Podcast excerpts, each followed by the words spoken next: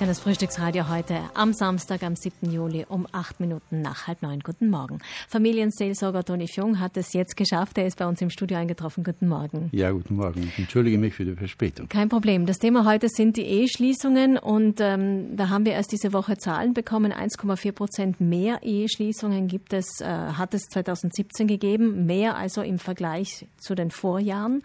Ähm, in meinem Umfeld kenne ich Paare, die sind schon länger zusammen, zum Beispiel sie sieben, acht Jahre, haben vielleicht auch schon ein, zwei Kinder.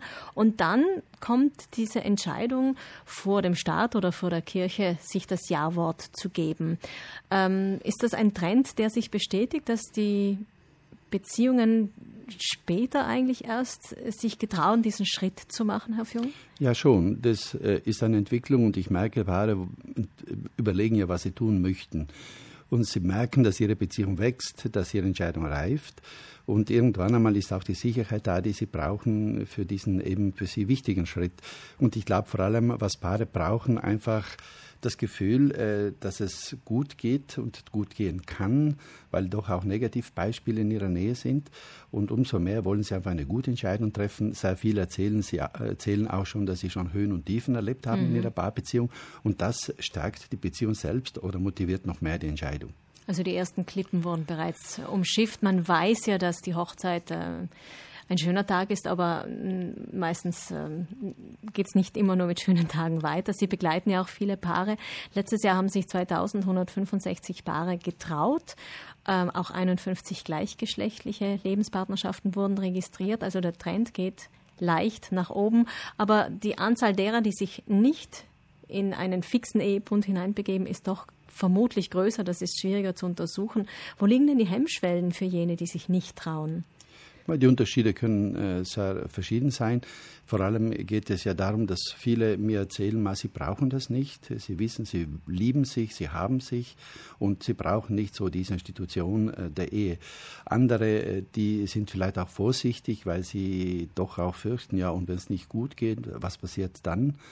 Und äh, noch andere Motivationen sind, dass einfach Paare sich Zeit lassen. Mhm. Und irgendwann einmal kommt dann doch die Entscheidung, aber dieses, dieses sich Zeit lassen und überlegen ist, wird, ist meines Erachtens schon ein sehr wichtiger Aspekt. Ein Drittel der Ehen funktioniert gut, ein Drittel hat sich arrangiert, ein Drittel trennt sich, so über den Kamm geschert, jetzt mal ganz vereinfacht gesagt. Herr Fjung, Sie haben das ja in Ihrer Praxis, Sie begleiten ja nicht nur Paare zur Hochzeit, sondern auch durch, durch schlechte Zeiten.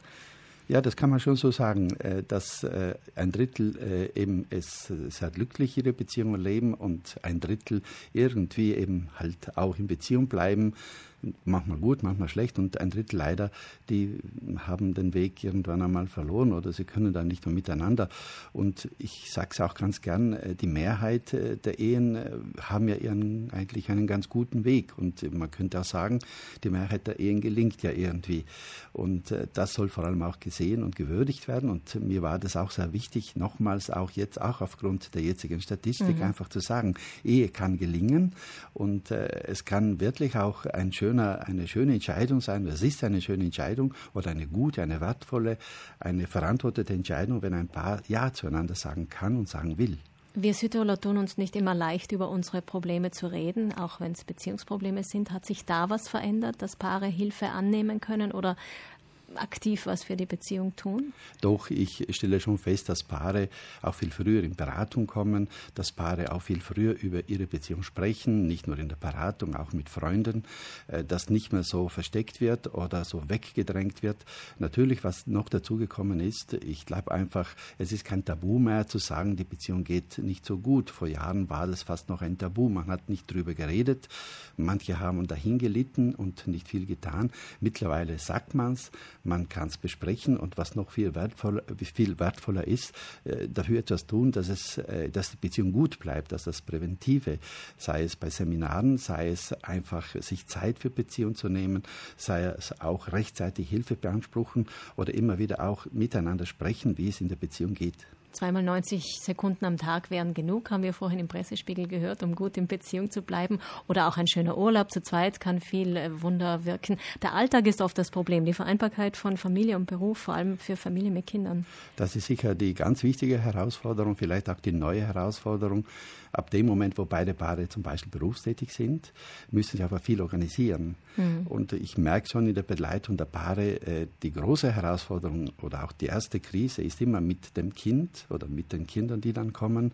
Denn es geht letztlich darum, auch Eltern sein und Paar bleiben miteinander zu verbinden. Das ist meines Erachtens eine ganz große Herausforderung. Dazu kommt dann noch die Vereinbarkeit Beruf, Familie und vor allem aber auch äh, immer wieder das Gefühl zu haben, äh, das Paar hat sich als Paar, sie bleiben in Beziehung, sie suchen die Beziehung, sie suchen den Kontakt und tun konkret etwas dafür. Deshalb, ich kann es nur wiederholen, äh, wiederholen, Paare müssen sich organisieren. Äh, Gott sei Dank gibt es manchmal auch Großeltern der Kinder, Dank, ja. die einfach die viel, einspringen, die einspringen oder die da sind mhm. und die sagen, geht einmal, wir sind da oder die sich anbieten, auch da zu unterstützen und die Hilfe am Nest die sogenannte, die halt unendlich wichtig.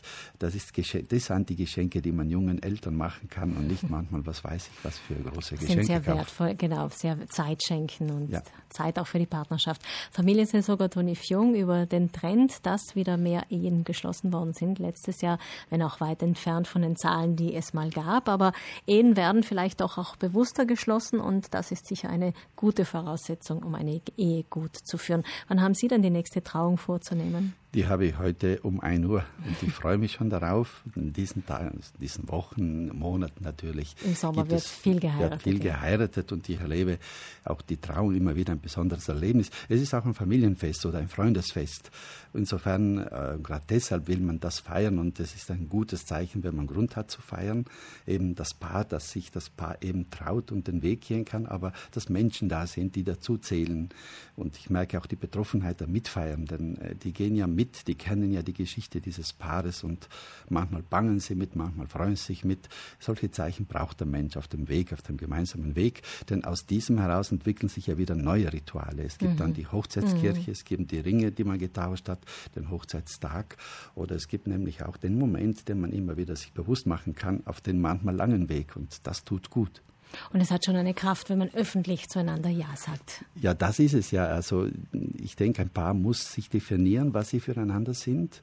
Das Paar muss auch sagen, was bin ich für dich? Bin die Frau oder der Mann, der mit dir durchs Leben gehen will? Und alle Tage, das macht schon was aus.